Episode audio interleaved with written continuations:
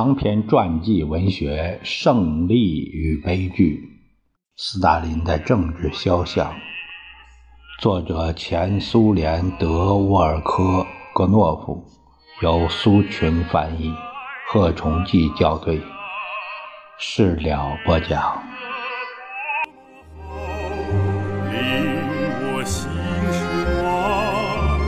在这迷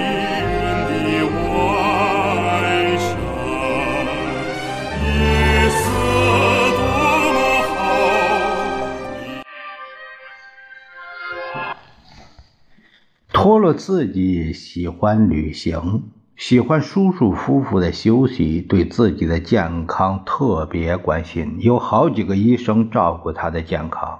一九二六年春天，他和妻子决定去柏林旅行，同时查一查身体。政治局劝托洛茨基不要去，但他坚持要去。他在车站上同季诺维耶夫和加米涅夫话别后，携妻子和原前线列车长谢尔穆科斯出发去了德国。他的护照用的是人民教育委员部。乌克兰委员会委员库兹棉科的名字。我们已经说过，托洛茨基是一个热衷于争夺权力的平庸政治家。首先是因为他过高估计了自己对事件进程的影响以及自己个人的知名度。同斯大林进行斗争时，托洛茨基有时给人一种印象：他经常做出一些对自己很不利的决策，不参加列宁的葬礼，多次不出席中央全会的会议和政治局会议，每次都是外出休息、旅旅行、打猎，把他同一些重要的政治事件隔开了。斯大林最大限度地利用他的缺席来加强自己的地位。以后托洛茨基会有很多时间记述这些年的人和事。他在自己的一部著作中写道：“在柏林的时候，他得出一个结论：同斯大林是不可能妥协的。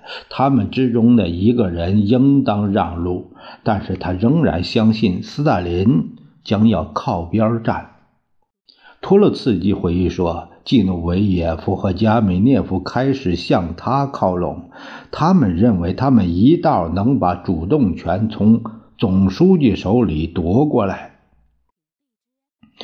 托洛茨基大言不惭地写道：“我想我们还能阻止热月政变，要迫使斯大林执行列宁的意愿。”除了公开发表讲话反对托洛茨基外，斯大林还一步一步地搞一些活动，限制托洛茨基的影响。据斯大林秘书室的工作人员巴拉舍夫证明，在政治局会议之前，总书记经常把他的支持者召集在一起，商讨限制托洛茨基影响的对策。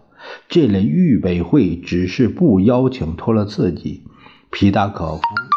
索克里尼科夫、阿里克谢·帕夫洛维奇对我说：“我们已经知道斯大林又在谋划反托洛茨基的对策了。”一次，斯大林发现有一份红军战士政治学习提纲中仍和过去一样把托洛茨基称为工农红军领袖，对此立即作出反应。斯大林一九二四年十二月十日给伏龙芝的便条现在还保存着。斯大林建议尽快修改这些学习提纲。几天之后，这些提纲就被修改了。在附有共和国革命军事委员会政治宣传部鼓动部部长阿列克辛斯基。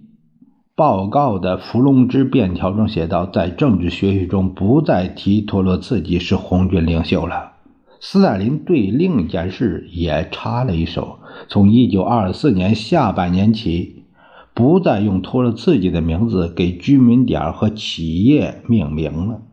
报刊上很少用颂扬的语气提托洛茨基了。斯大林在逐步限制日益工农红军领袖的知名度及其影响，还采取了其他一些措施。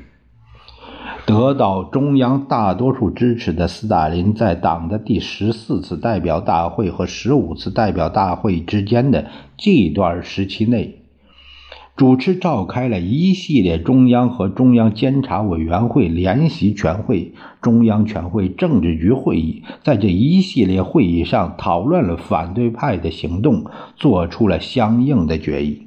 对托洛茨基及其同伙采取了各种各样的处理措施，警告、党内处分、开除出党。但是反对派的路线并没有改变，在为党的正确方针而斗争的同时，还开展了争夺领袖地位的斗争。但是反对派的营垒很快出现了。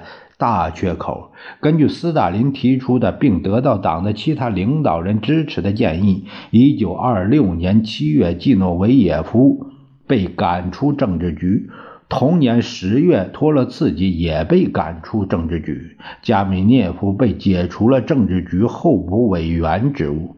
同时，中央全会认为季诺维也夫不能继续在共产国际工作了。其他一些反对派分子也被解除了党和国家职务。在一九二六年十月至十一月召开的第十五次代表会这个会议期间，斯大林做了论我们党内的社会主义民主主义倾向的报告，严厉批评了反对派三人集团及其同伙。在同年十二月召开的共产国际执行委员会第七次扩大会议上，斯大林在自己的报告中再次阐述了这些思想。从这两个报告的草稿中可以看出，斯大林对揭露顽固分子做了认真的准备，在专门的小纸片上记下了反对派的所有弱点和罪恶。这个罪恶是双引号。第一，托洛茨基、季诺维也夫、加米涅夫拿不出事实，只有诽谤和造谣。第二，让托洛茨基解释十月革命前他跟谁站在一起，跟左翼孟什维克还是跟右翼孟什维克。第三，为什么托洛茨基没有加入齐美尔瓦尔德左派？第四，难道斯大林追随半孟什维克？姆季瓦尼是这样吗？造谣。第五，加美涅夫在第四次党代会上说向左开火是错误的。这个加米涅夫是左派吗？第六，托洛茨基断言他早就料到列宁的四月提纲，真是不知天高地厚。第七，加米涅夫给米哈伊尔·罗曼诺夫的电报。第八，季诺维也夫一再坚持要接受乌尔卡尔特苛刻的租让条件。第九，季诺维也夫党的专政等等。斯大林非常认真、非常细致地收集了他能找到的反对派分子所有大大小小的过错。这难道斯大林就没有过错吗？斯大林在自己冗长的报告中不知疲倦地向斗争的炉火里抛出种种新的揭发材料。在共产国际执行委员会全体会议上，他的报告再论我们党内的社会主义民主倾向，连同结论一道讲了近五个小时。斯大林在列宁主义还是托洛茨基主义？这一部分重点打击了反对派。总书记把过去所有的错误、动摇众多的行动纲领都收集在一起，把反对派分子团团包围起来，把他们置于走投无路的境地。斯大林不是批判他们，而是用话打他们。此时，他没有发现，在抨击自己的反对者同时，他自己也越来越多地陷入了与列宁主义对立的地位。在他的讲话中，除了一些正确的批评外，还有一些琐碎的和次要的东西。总书记的正统性窒息了不同意见进行争论的思想。斯大林当时就认为。任何一种不同政见，哪怕是正确的，都不能允许。反对派的领导人有机会捍卫自己的观点。季诺维耶夫、加米涅夫、托洛茨基讲的不能令人信服，但讲了很长时间。先是说服代表们给他每人一个小时发言时间，而后要求再给半个小时，后来要求十至十五分钟。代表会议的速记稿公正地表明。除了大量的马克思主义、列宁主义奠基人的言语和自己的言语外，他们没能提出什么东西来反驳关于派别活动的指责。甚至以雄辩著称的托洛茨基也找不出令人满意的论据来为自己无数次攻击中央和党辩解。在让人听不明白的冗长发言的结尾，他只是重申了我们不接受加强加给我们的观点。在脱了自己之后发言的拉林代表恰当地指出，他们是在革命的发展已经把一部分领袖远远抛在自己后面的时候出席这一次会议的。拉林正确的说，在反对派领袖冗长的报告中，只是从不同著作的不同地方引出的隐喻和不同解释的文学争论。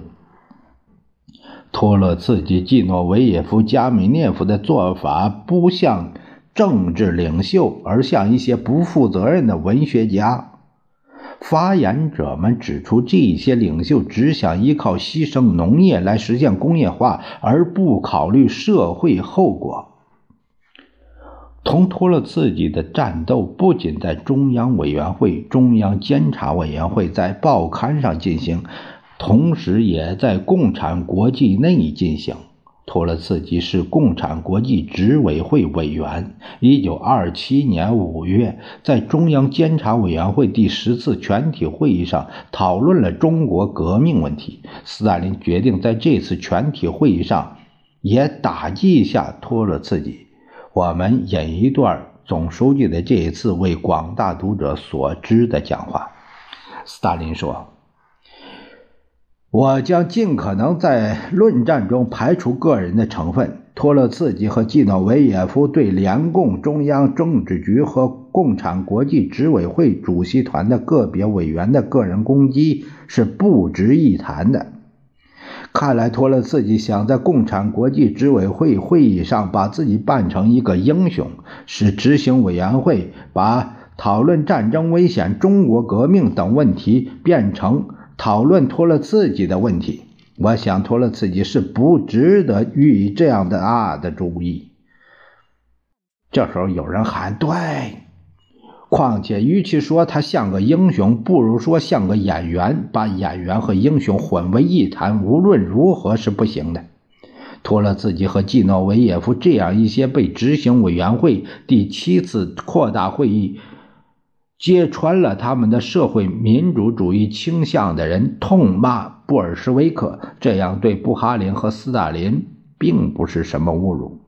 这一点我就不讲了。相反的，要是托洛茨基和季诺维也夫行的半孟什维克赞扬我而不骂我，那对我倒是莫大的侮辱。斯大林的发言内容并不深刻。但却咄咄逼人、凶狠，给反对派贴上了标签搞得他们威信扫地。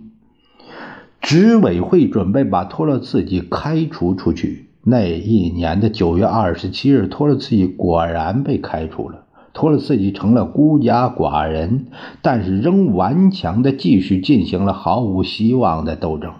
托洛茨基被逐出苏联以后不久，直到1940年，他的声音可能是唯一揭露斯大林的声音了。不管我们怎么对待曾经犯过许多错误的托洛茨基，但是我们不能不承认，他是为数不多的没有向斯大林低头的人之一。这些人都曾指出过已经出现的个人专权的危险。但是这个孤独的声音响得越久越激愤，我们就越清楚托勒茨基不是为革命和革命的理想，而只是为自己而斗争。托勒茨基甚至死也没有甘心自己的彻底失败。他认为，他这个近乎天才的人是被阴险的沃舍提人逐出国门的。不久，马克思主义和社会主义价值对托洛茨基来说就无足轻重了。他主要考虑的是怎样利用这些来揭露斯大林，而对总书记来说，托洛茨基直到死于墨西哥，一直是罪恶和堕落的象征，是他个人最凶恶的敌人。大概斯大林在自己的一生中，只对1939年、1941年欺骗和玩弄了他的希特勒，才有过这种刻骨铭心的憎恨心情。暂且斗争还在继续。